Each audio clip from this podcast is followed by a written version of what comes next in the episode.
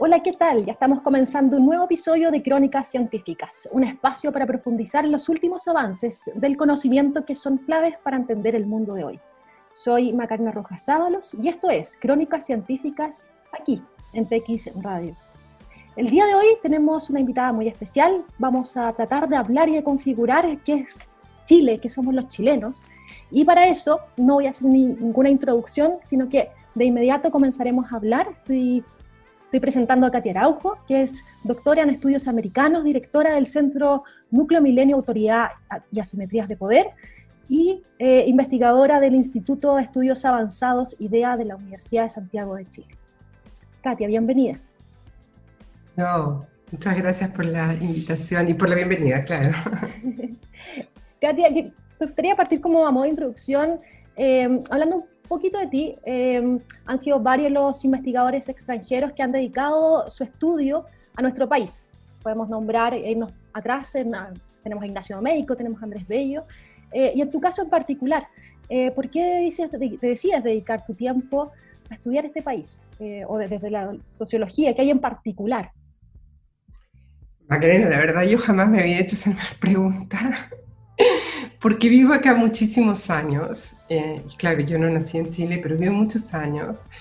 Y mi, trabajo es un trabajo sociológico que se interesa por la sociedad y, en y además el, me interesa mucho las sociedades y los individuos. Entonces, es como natural, eso me parece que nunca me lo había preguntado, ¿Por qué me intereso por Chile? Porque vivo acá, me siento parte del país, el destino del país es mi destino, eh, las preocupaciones del país son mis preocupaciones, entonces no, no, una distinción que yo creo que supongo que también le ha pasado a muchas otras eh, personas que habiendo nacido en otro lugar, luego vienen a, a, vivir acá y que, bueno, esto se vuelve la verdad, el universo de preocupaciones, de preguntas, etc. Creo que eh, que es así. el objeto de estudio per en particular.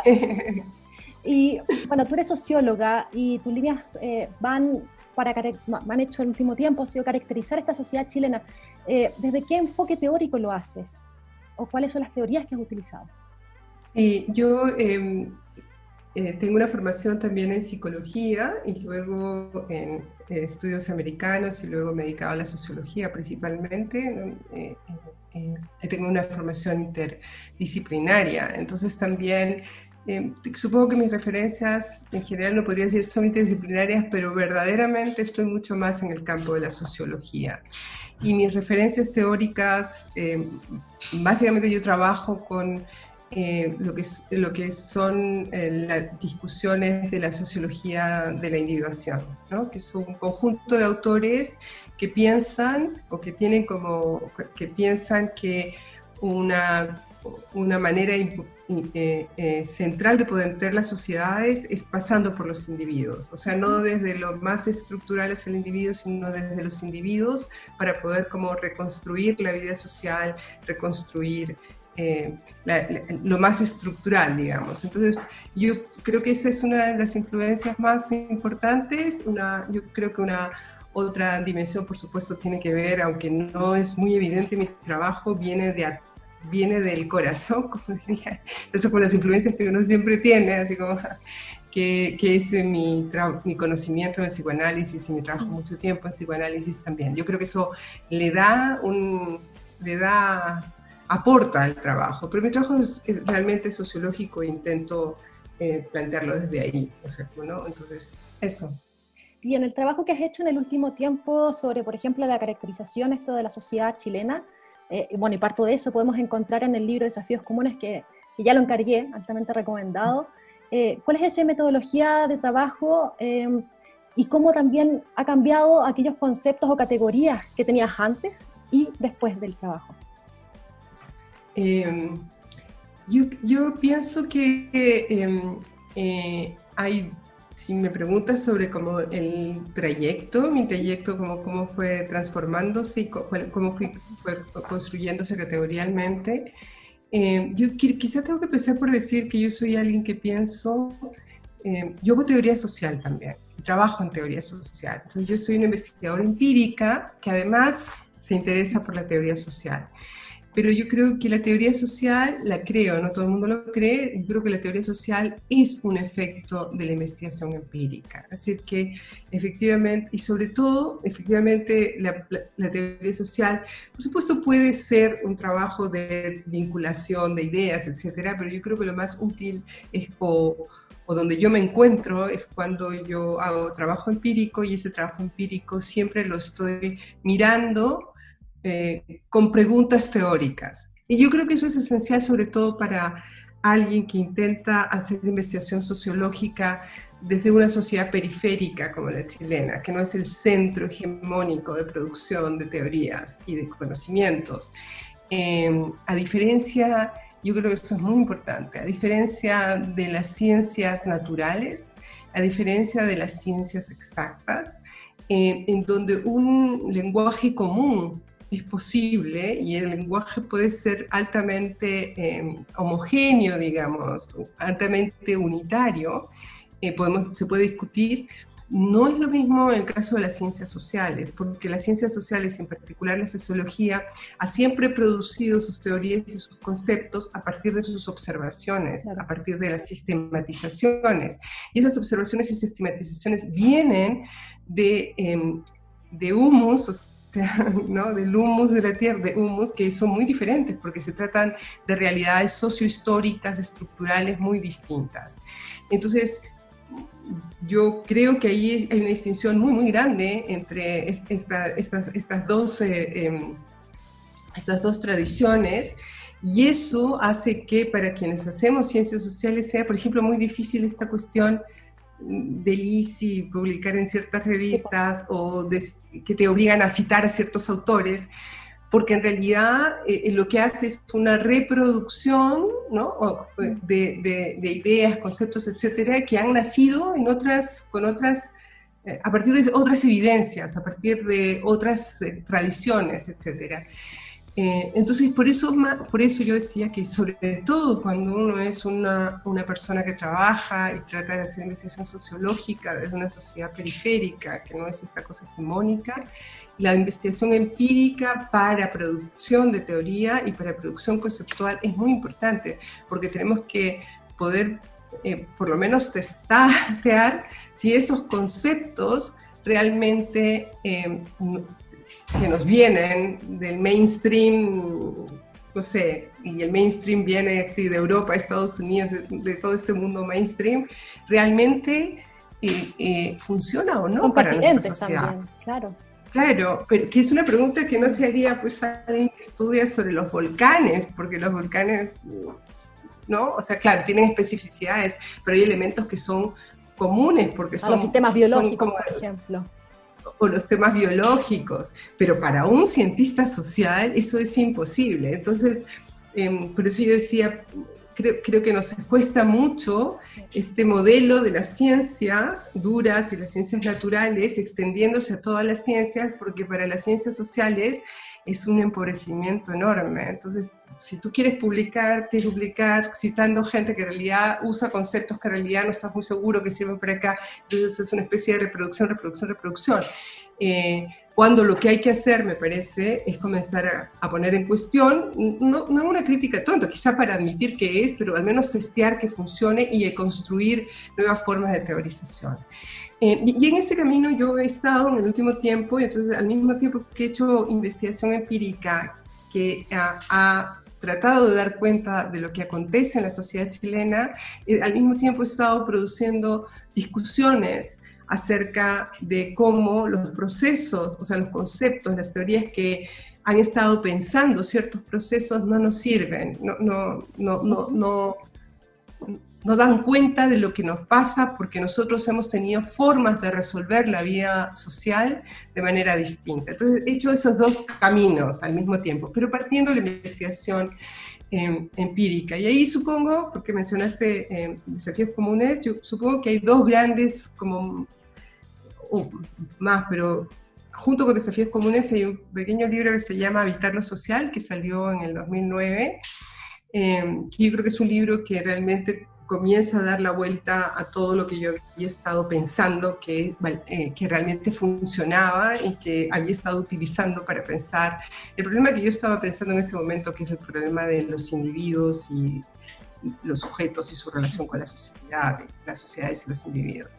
Eh, y ahí ah, bueno, ahí generé una, una torsión y en Desafíos Comunes es una segunda torsión que yo creo que luego han continuado mi trabajo. Entonces hay esos dos niveles, un nivel donde es todo lo que yo te puedo contar sobre la sociedad chilena, el otro que es el debate y particularmente en ese caso con algunas teorías de sujeto y algunas teorías de individuo que se han hecho, o teorías que nos han venido de afuera y que yo creo que son muy complicadas. ¿no?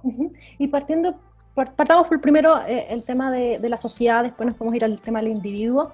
Em, ¿Cómo cambió también esa, o cómo viste tú esta, esta caracterización social? Eh, estaba leyendo un poco cuál es la metodología que utilizaste, también usaste mucha entrevista.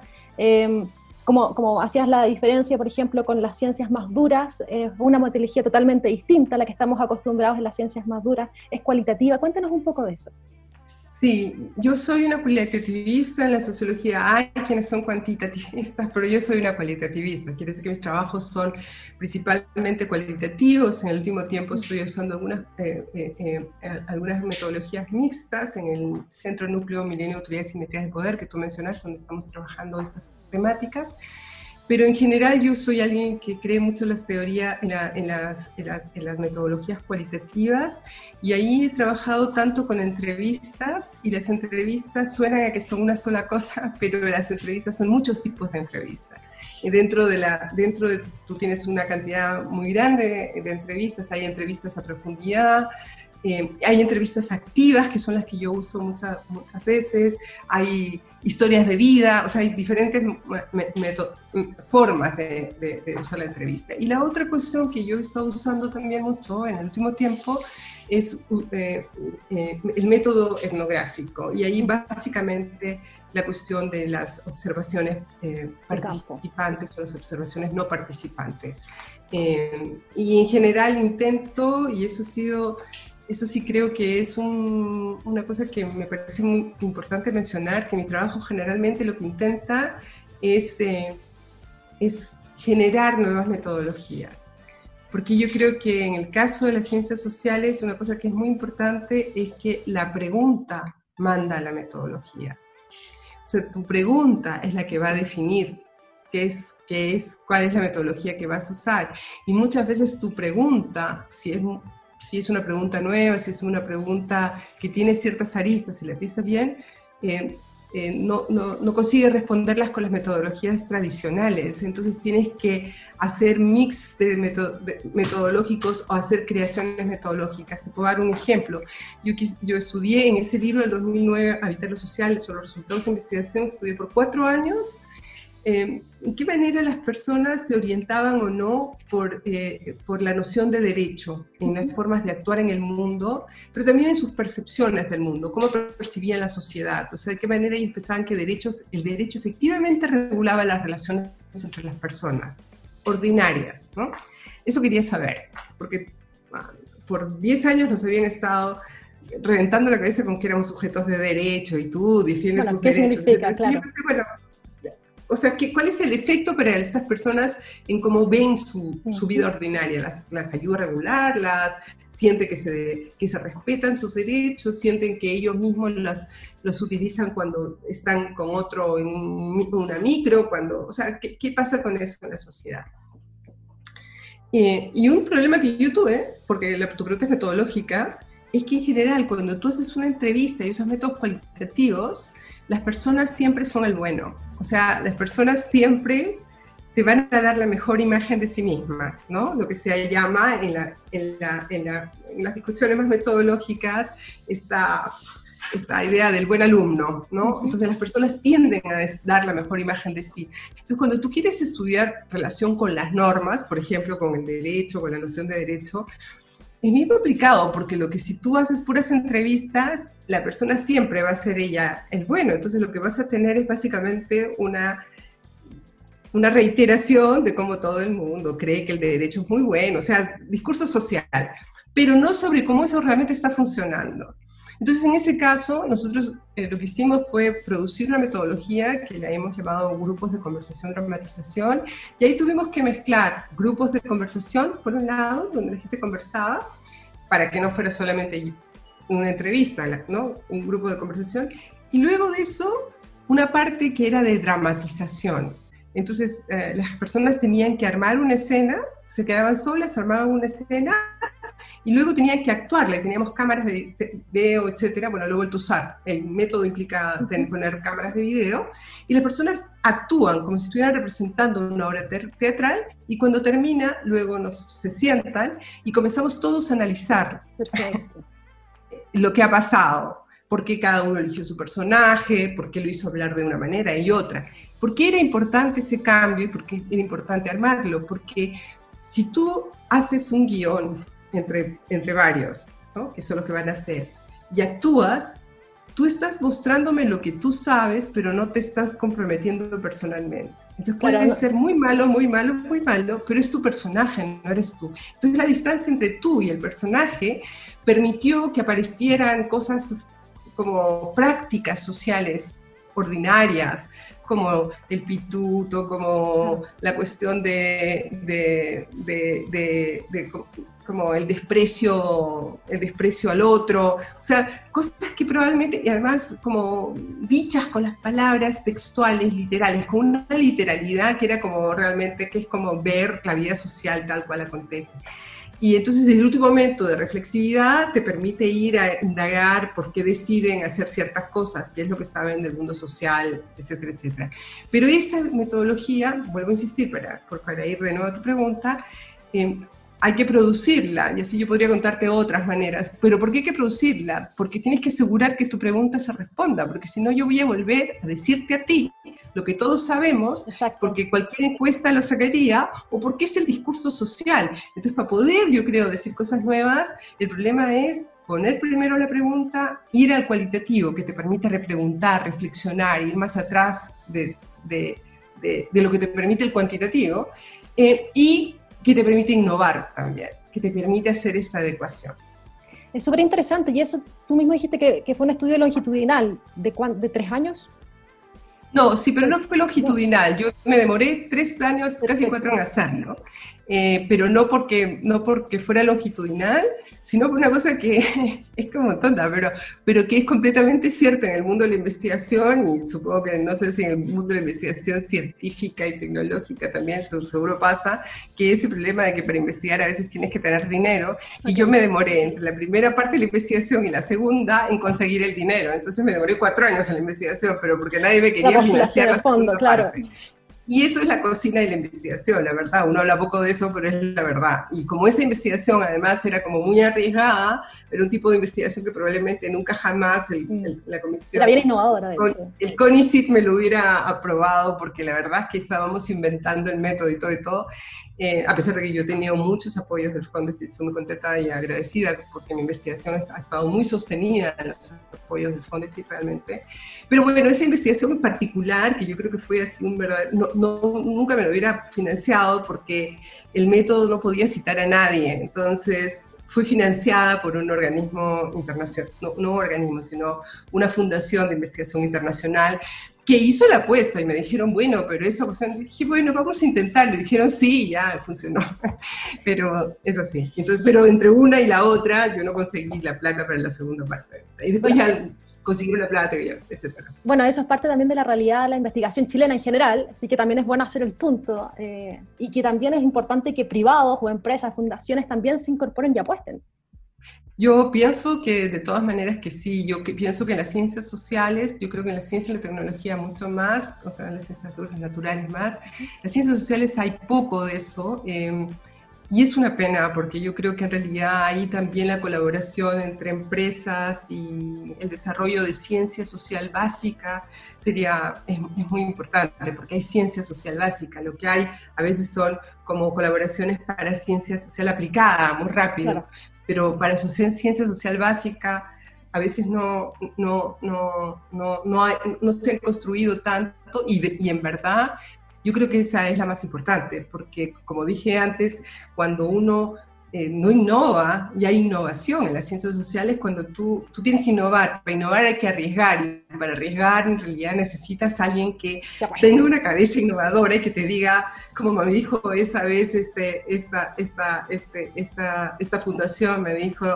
pucha, bueno, hazlo, veremos si te sale, ¿no? Ya, vamos.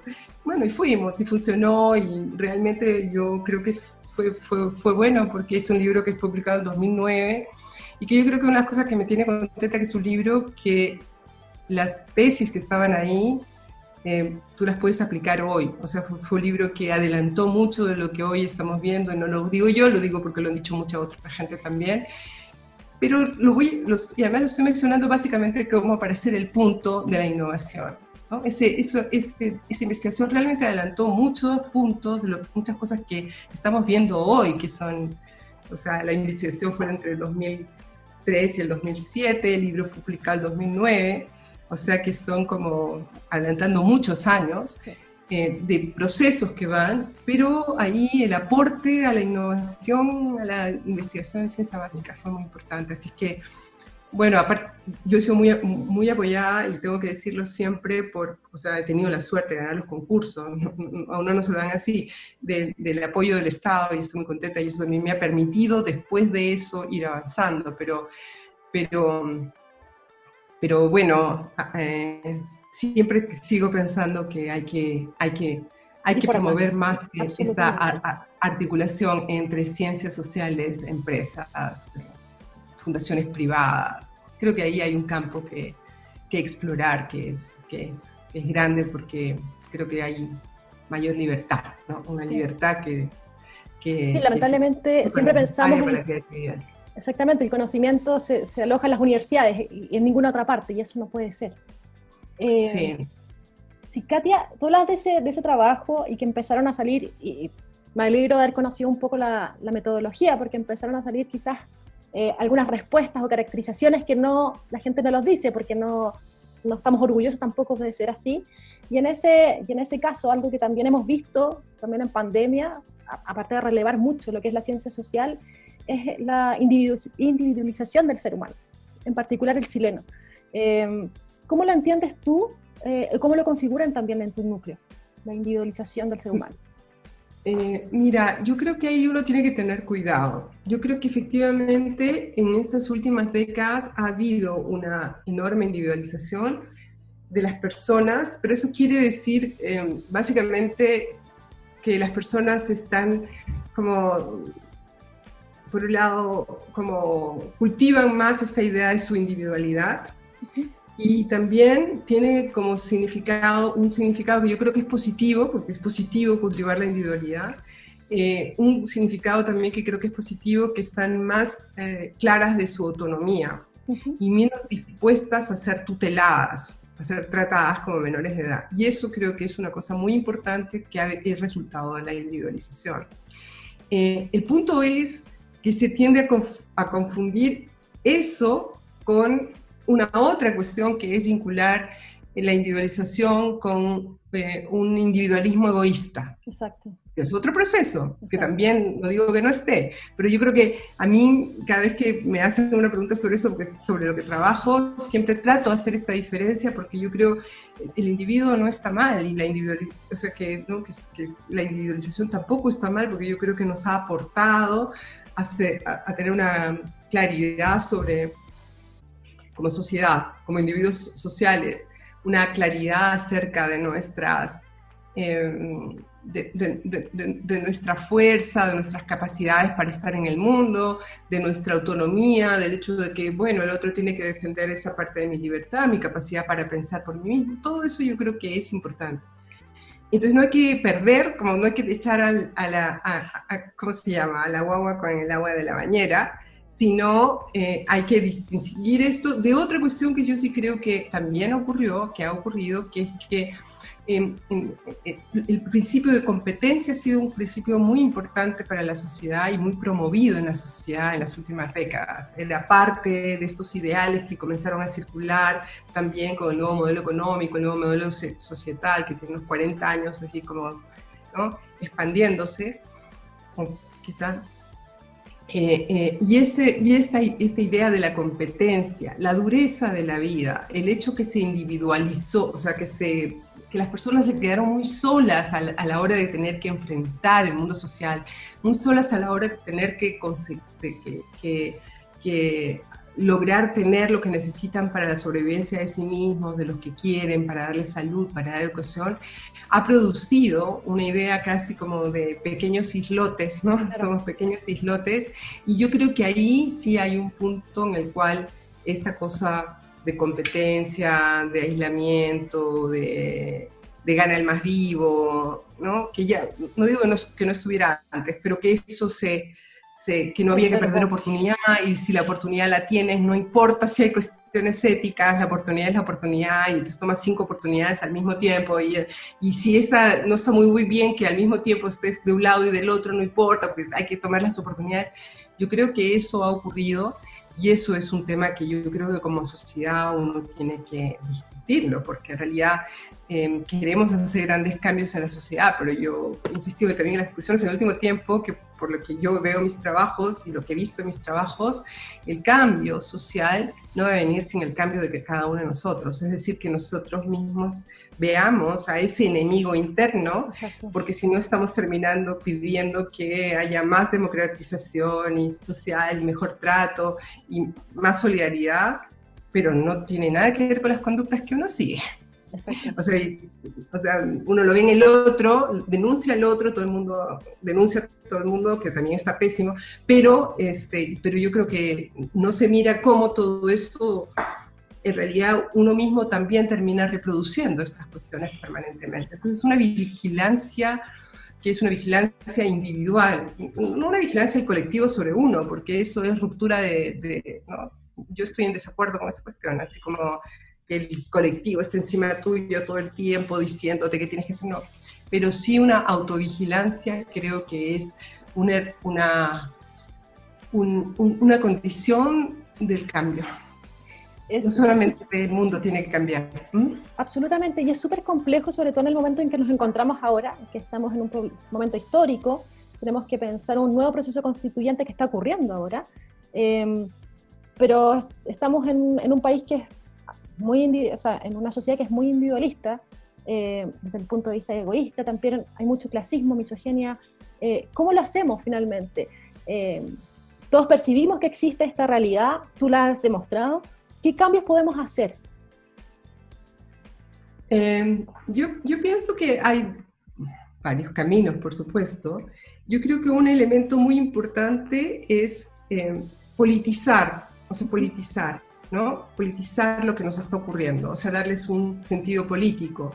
Em, ese es un, lado. La segunda cuestión que yo creo que es importante es que esta politización tiene que ser una politización que tenga una observancia muy importante del pluralismo. Porque si tú politizas sin que el pluralismo sea parte de los valores Vamos a volver en esa politización, en realidad lo que vas a producir es, es una cosa de polarización cada vez mayor y relaciones de fuerza cada vez más importantes. Yo no digo que no haya relaciones de fuerza en la sociedad, por supuesto, estamos atravesados relaciones de fuerza, nuestro núcleo se llama asimetrías de poder y consideramos que la sociedad está plagada de asimetrías de poder y algunas son injustas y otras son funcionales y ocurren como tales, como cuando tú crías a tu hijo, cuando, no sé, hay asimetrías de poder que son momentáneas. Si yo conozco el camino, voy a tener que guiarlos a todos por un tiempo para que no se pierdan. Es momentánea, pero hay asimetrías de poder y hay otras asimetrías de poder que son injustificadas. Entonces, em, yo creo que no se trata de ponerse así como no, el poder es malo la lucha es malo, no, porque los conflictos son los conflictos, son parte de la vida social, pero uno tiene que considerar que esos conflictos, em, que para considerar considerar a, los conflictos y que esos conflictos nos lleven a buen puerto, tienes que considerar que la sociedad es plural y que, y que tu posición no es una verdad completa, tienes que tener como la, o sea, no tienes que construir la sociedad como los buenos y los malos, los buenos son los, yo y mis amigos, y los malos son los otros y sus amigos. porque entonces no tenemos salida. Entonces tenemos que hacer posible. Sí, hacer, hacer posible, y, ese, y ese hacer posible es con conflicto, no quiere decir que ah, tenemos que dejar de pensar en la fuerza, no es el punto. Yo creo que la sociología pocas veces piensa eso porque entiende, o mis trabajos me muestran que los mundos sociales son mundos sociales de, en donde hay relaciones de poder. Pero no todas relaciones de poder son relaciones de dominación y tampoco necesariamente llevan a la polarización. Entonces yo diría eh, politizarlo, pero considerando en el centro la cuestión del pluralismo y considerando que la politización es un camino para resolver la vida en común. Claro. O sea, algo del orden de lo común. Claro, tenemos esta politización, pero también cómo nos vamos a lo, a lo individual. Sí, o sea, em, es cierto, hay esta dimensión que es esta dimensión más como colectiva, que, más colectiva que tiene que ver con la dimensión política de nuestra experiencia, o sea, la dimensión en donde organizamos la vida social a partir de esta, de esta cuestión colectiva que es la política. Pero para que eso acontezca, la verdad, en épocas como la nuestra, yo creo que esto no, no, era tan indispensable en momentos en que los individuos no eran tan importantes y que la individualización no era tan grande. Pero en épocas como la nuestra y en sociedades como las nuestras, yo creo que esto es imposible de que llegue a puerto si es que las propias personas no tienen un trabajo sobre sí mismas, que, que, que, que era el que yo estaba planteándote y ese trabajo implica grandes, para empezar, grandes conversaciones sociales. O sea, grandes conversaciones sociales y grandes reflexiones sociales sobre cosas que hoy estamos dando por sentadas. Damos por sentadas un, montón de cosas que no necesariamente em, tenemos que admitir que deben, que deben ser parte de la manera en que nos conducimos en el mundo social. ¿no? O sea, que yo insulte a otro en la calle porque el otro no piensa como yo, eso no es, no sé, eso no es una conducta que yo debo pensar para mí misma. Ser autoritario con otro, ¿no? Y pensar que la única manera que yo tengo de ser autoridad con alguien es ejerciendo mi fuerza y mostrándole cuán fuerte yo soy, son prácticas habituales en la sociedad. Si tú no cambias eso, es como imposible pedir que por, por jurídicamente, por la Constitución, cambiemos. Y en ese sentido tocas la Constitución. Absolutamente. Y en ese sentido tocas la Constitución. Eh, en me... Ocurrió el estallido social este, el año pasado, digamos 14 meses más o menos, y se dieron estas instancias de cabildo justamente para generar esas conversaciones. Pero siempre han sido instancias informales que todos esperamos también que eh, se quizás o se vayan recopilando con, estos, eh, con este proceso constituyente y con estos estas personas que nos van a representar para escribir esta nueva constitución. ¿Cómo, cómo, plan, ¿Cómo ves eso? Porque es complejo, no lo habíamos vivido antes, entonces tampoco tenemos unas reglas. Muchas veces nos, queremos, queremos actuar en base a reglas y este proceso es una encrucijada también.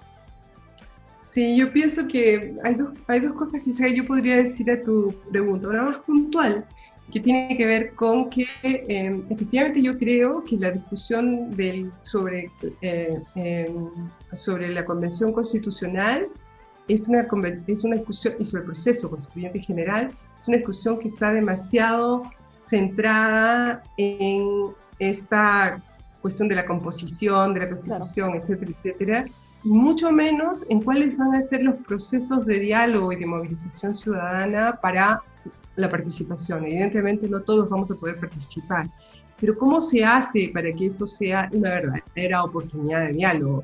Porque la verdad es que en, a mi, en mi comprensión de los procesos, la, la constitución, el proceso constituyente y una nueva constitución eh, tuvo mucha aceptación de las personas, de las muchas demandas que venían en el estallido. Bueno, se propuso esta y la, y, la población dijo sí, vamos, podría haber dicho no, pero dijo sí, vamos, vamos por la nueva constitución. Y yo creo que ahí una de las, una de las razones poderosas para aceptarlo es que muchas personas, buena parte de las personas piensan que es una oportunidad para recomponer esas reglas, esos principios que ya no sabemos cuáles son.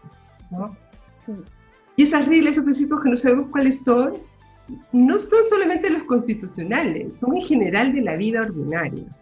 yo lo que mis, mis, trabajos han estado mostrando en las últimas décadas es que efectivamente lo que estaba pasando en Chile y lo que está pasando en Chile es que por razones de el neoliberalismo, pero también con nuevos empujes a la democratización social, pero también con grados, niveles, altos niveles, de, mayores niveles de educación, pero también, o sea, un conjunto de factores, lo que ha producido es que las reglas, los principios que ordenaban nuestra vida social, de pronto ya no funcionan más. Y entonces uno, que, le pasa a gente, hace cosas como, em, no sé, darle un piropo a alguien y eso de regreso viene resignificado como una agresión, justamente, justamente lo que sea, pero es, hoy es vivido como una agresión, pero hace algunos años no lo era. Entonces hay, es como, estoy dando un ejemplo simple, pero por ejemplo, hace años, hace algunos años eh, atrás nosotros parecíamos claros de a quién le tocaba, me encanta este ejemplo, de a quién le tocaba el, el, el, el asiento de la micro, ¿no? Claro, siempre la mujer, por ejemplo, o... La mujer o, el, o, la persona así como muy mayor, ¿no? La mujer embarazada, la mujer, así, teníamos como ordenadito la cuestión. Y hoy no, ¿no? Mis investigaciones así como, lo, como las peleas ahí son, deberías moverte, este, los escolares que se hacen los dormidos, así está viendo que se hacen los dormidos, porque considera que no, no está mal, ¿eh? yo no estoy hablando, o sea, no estoy diciendo, hoy el tiempo pasará mejor, no. Lo que estoy diciendo, estoy dando ejemplos de cómo esas reglas, esos principios, por ejemplo, que la clase política hablara entre ellos y decidiera por nosotros, que había sido usual a lo largo de toda la historia de Chile, de pronto es inaceptable. Entonces todo eso se ha vuelto imposible. Entonces lo que estamos realmente, y yo creo que eh, eh, eh, acompaña el estallido, porque el estallido sin duda es por agobio, por, porque ya fue un poco mucho, pero ese estallido se da en el contexto de que hace décadas estamos tratando de recomponer estos principios. Pero recomponer estos principios es una disputa, no es tan simple.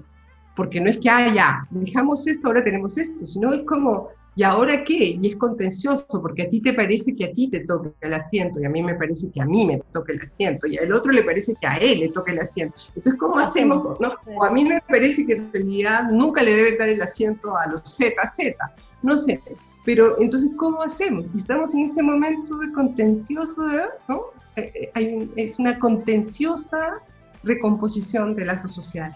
Y eso, y ese hecho, el hecho que la sociedad estaba en ese momento, me parece también está detrás del eco que hizo que la constitución era un camino, porque la constitución efectivamente tiene ese significado, que es el de recomponer, de plantear, de volver a establecer los principios de nuestra vida común, nuestros, los principios a través de los que nos organizamos como comunidad política. Entonces, no me parece, me parece súper interesante este, este encuentro y auspicioso, pero solamente va a ser auspicioso si es que este camino uno entiende que lo que se está jugando no es una nueva constitución. Exacto. Lo que se está jugando Mucho más. son cosas que van más allá de la constitución. Lo que se está jugando es esa recomposición de los principios, racionalidades, lógicas que han organizado nuestra vida en común y que ya no organizan más y que tenemos un, como dicen los venezolanos, zaperoco, o sea, un puré de papa con mango, así como... Y está bien, y está bien, porque sí son las sociedades, es un momento y yo creo que no hay que no sé, pero terrible, pero, hay, que tener cuidado. ¿ah? Exacto, tenemos que ser conscientes de eso. Tenemos que ser conscientes de eso, porque si no pasa lo que yo planteaba antes, Macarena, que es que yo pienso que no, que está todo claro, yo ya sé cuáles son los principios y yo te los impongo a ti. No, no es verdad. Estamos en un momento que estamos, tenemos que, estamos disputándolo y no lo disputamos así como conscientemente, pero lo disputamos cada día con nuestros actos, con lo que hacemos políticamente en el espacio público. Está en disputa y esa disputa será conflictiva y esa disputa es la disputa que va a tener que haber. Eh, pero tenemos que ser conscientes, porque no es nada que tenemos que ponerlo como monstruoso y estamos destinados al fin de la historia porque los jóvenes no se paran y se dan el asiento, pero tenemos que tener cuidado, porque este tipo de recomposiciones pueden llevar, pueden tener destinos también que, no, que son erosivos para las sociedades. Entonces, como sociólogos, socióloga, eh, como sociología, solo podemos decir, o yo, solo puedo decir lo que yo veo, y lo que yo veo no es mi opinión, es lo que veo en función de lo que he estudiado, ¿no? Es como, como lo que hace un físico, que te dice que más o menos dónde va a caer el objeto que tiras, ¿no? Ya, y te va a decir con qué fórmula. Entonces, más o menos te va a decir sí, pero bueno, no puede predecir exactamente quién va a tirar, cuándo lo va a tirar, eso no lo puede hacer. Pero es lo mismo, yo puedo decir desde lo que yo sé, mira, más o menos esto es lo que yo estoy viendo. Ahora, lo que va a pasar es la contingencia la que va a explicarlo, o sea, no, no, no, no, podemos Y, eso es lo mejor en el fondo, que tenemos mucho que hacer todavía, eh, como por ejemplo empezar a tocar estos temas y empezar a hablar quizás de ese Chile que queremos eh, y no de quién es el constituyente que se quiere candidatear. Y en ese sentido... Bueno, también, también tenemos que saberlo, porque también, pero, pero, que no, sea solamente eso. Pero no solamente eso, tenemos que ser el Chile que queremos y también tenemos que decidir cómo vamos a hacer la conversación, para que esto sea una conversación. Tenemos que seguir conversando, pero con vías para que esa conversación tenga, que es lo que yo creo que todo el mundo pide, una, un cierto impacto, pero nunca tendrá un gran impacto tampoco, porque, digo, mi opinión, no puedes tener el impacto decisivo porque hay muchas opiniones aparte de la mía. Exacto. Y en ese sentido, sobre lo mismo, ¿cuáles son los principales obstáculos que ves a este proceso constituyente que se está llevando a cabo? Eh, yo creo que lo que te acabo de decir, yo creo que eh, eh, yo creo que hay un lado que tiene que ver con las expectativas. Creo que las expectativas puestas en la Constitución, yo sé que no es un argumento, a veces es un argumento este, que no le gustó a mucha gente, pero yo sí pienso que es un argumento. A veces las expectativas son un poco altas, ¿no? De que hay mucha gente que piensa que la Constitución va a cambiar su calidad de vida inmediatamente y no va a ocurrir. Entonces eso yo creo que es. Dos, eh, eh, la exigencia que nos pone el entender que lo que estamos resolviendo no es una cuestión política, sino que estamos resolviendo una cuestión societal y que no tenemos experiencia en eso. O sea, nosotros tenemos experiencia en que lo político era lo político y lo político mandaba a lo societal, pero estamos en un momento que lo societal empuja a lo político y en realidad lo que lo político tiene que mirar lo societal y no al revés como ha sido. Y esa experiencia si no se lleva a cabo bien, eh, es, un, es un problema. Eh, y creo que la otra cuestión es que la, la, la, la polarización, no sé, algunos dicen que no existe, yo también creo que es difícil decir polarización en sentido estricto, pero la confrontación y la radicalización de posiciones, eso es más exacto. De algunas posiciones en el último tiempo tampoco van a ayudar demasiado. O sea, hay que, hay que volver, pero, pero es esperanzador, de todas maneras es un proceso político. y el proceso político son procesos que deben incorporar el conflicto, finalmente. Katia, se nos está acabando el, el, tiempo y solamente me gustaría hacer la última pregunta, un poco yendo de nuevo al estallido social. Em, de hecho, en pleno estallido social comenzaste a escribir un libro, contactaste, armaron un grupo de 21 investigadores del, del, Centro Núcleo Milenio Autoridad y Asimetrías de Poder, em, y salió Hilos Tensados para leer el octubre chileno, donde hicieron una reflexión en el fondo cuáles eran los desafíos que se enfrentaban. Y en ese sentido, que es un libro que está gratuito, lo, podemos dejar claro, eh, descarga eh, gratuita para todos. Em, ¿cómo podemos eh, considerar o qué aspectos debemos considerar en el fondo para que esta sociedad sea capaz de resolver sus problemas? Eh, no, sé si somos capaces de resolver nuestros problemas como sociedad. Toda una sociedad, vamos a ser siempre optimistas, porque no vamos a ser optimistas? Vamos a tratar, pero bueno, nunca los problemas los vamos a resolver a la medida que quisiéramos que se resolvieran, pero vamos a tratar de ser optimistas y entender que este proceso, que es un proceso muy importante, debería tener una salida que sea una salida auspiciosa, pero hay muchas prevenciones, como ya hemos dicho. Mira, ese libro es un libro que creo que fue muy bonito, lo empezamos a escribir, yo soy la editora de ese libro y nos juntamos los investigadores, investigadoras del NUMAP, eh, Centro de de Autoridades y de Poder, tiene ¿no? sigla NUMAP con doble A, NUMAP, este, de NUMAP para, y nos dijimos, bueno, ¿qué hacemos? Porque estaba ocurriendo todo, yo había estado fuera, regresé, y ¿qué hacemos ahora?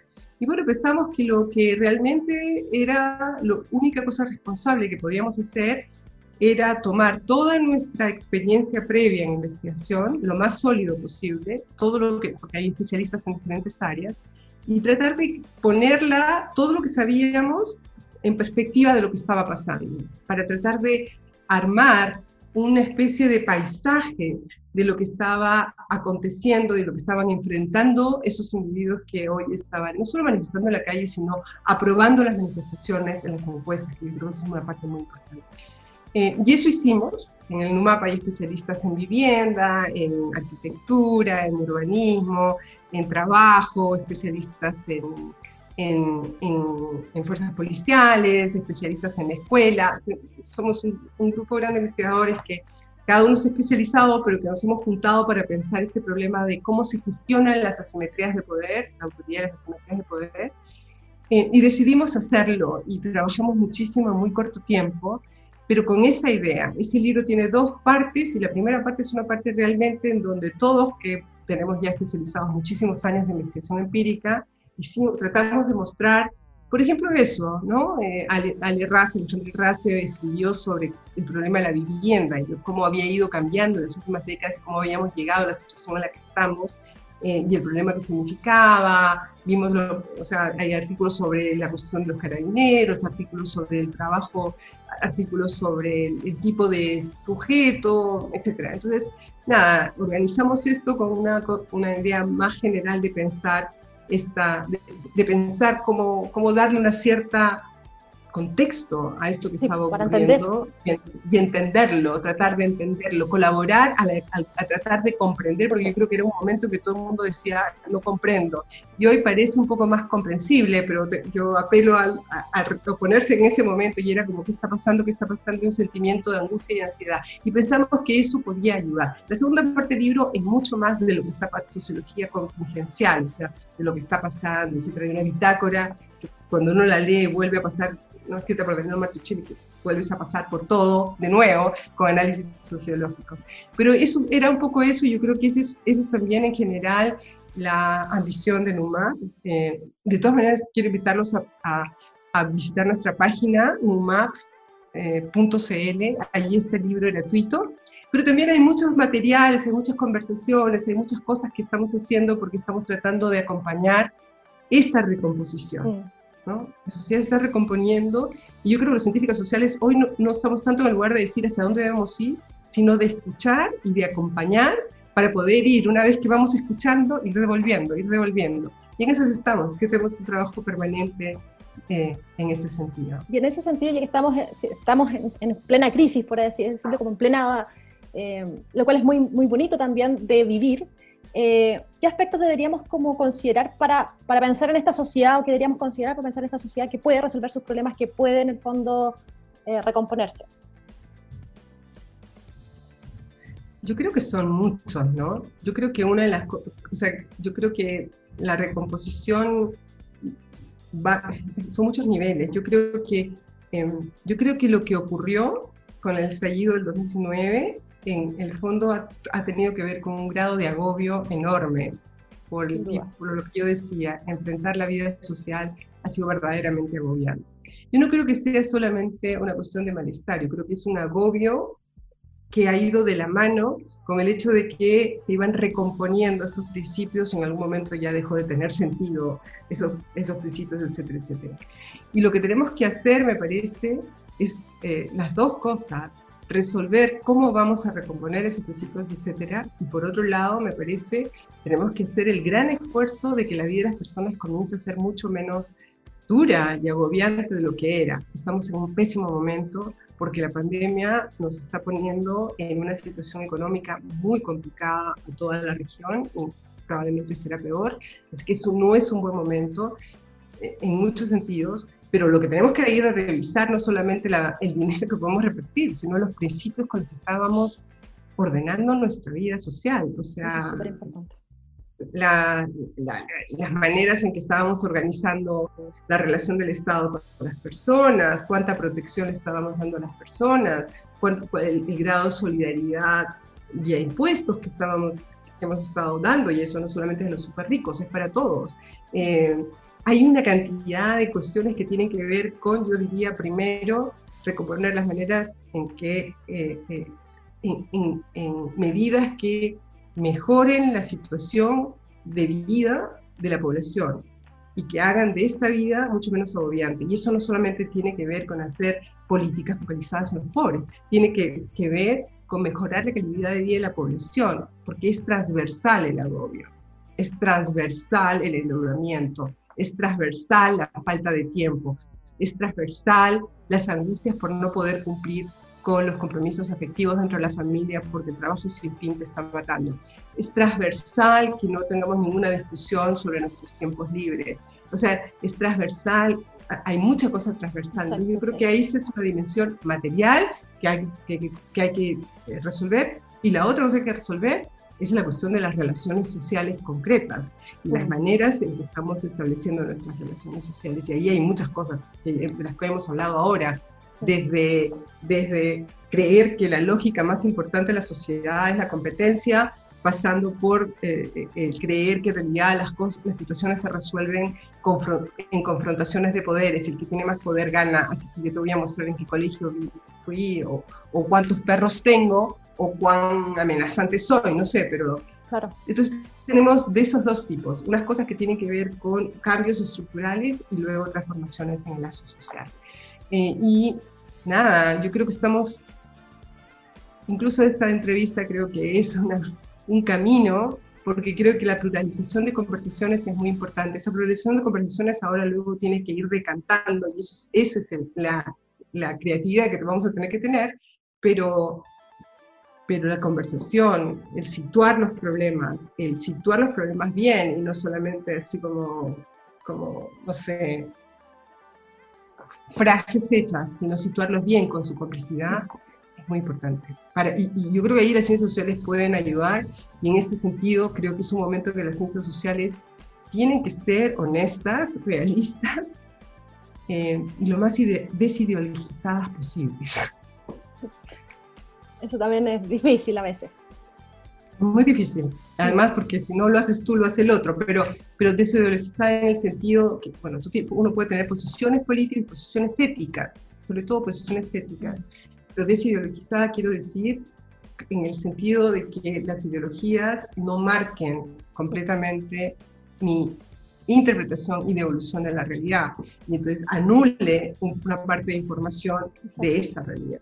en ese caso, yo insisto que yo creo, por ejemplo, que para mí es claro que normativamente la justicia social es un bien para una sociedad, pero entiendo que la justicia social como bien tiene que ser un elemento que se piense en un país que es plural, que es heterogéneo, que, que, que implica mucho más posiciones de las que uno tiene acerca de uno y que uno tiene que, realmente la sociedad, esta cosa de volverse pequeños archipiélagos, así como de archipiélagos de islitas que están juntitas y otras que están juntitas, no nos ayuda. Así que nada, en ese sentido desideologización, ¿eh? no estoy diciendo que no pueda tener una posición ética, no, no, pero tenemos que devolver, o sea, no podemos hacer análisis en las cuales tú no dices todo, todo lo que está en juego y todo lo que está en juego es un esfuerzo por tratar de construir realidades más complejas. Y últimamente está siendo difícil porque hay la tendencia de que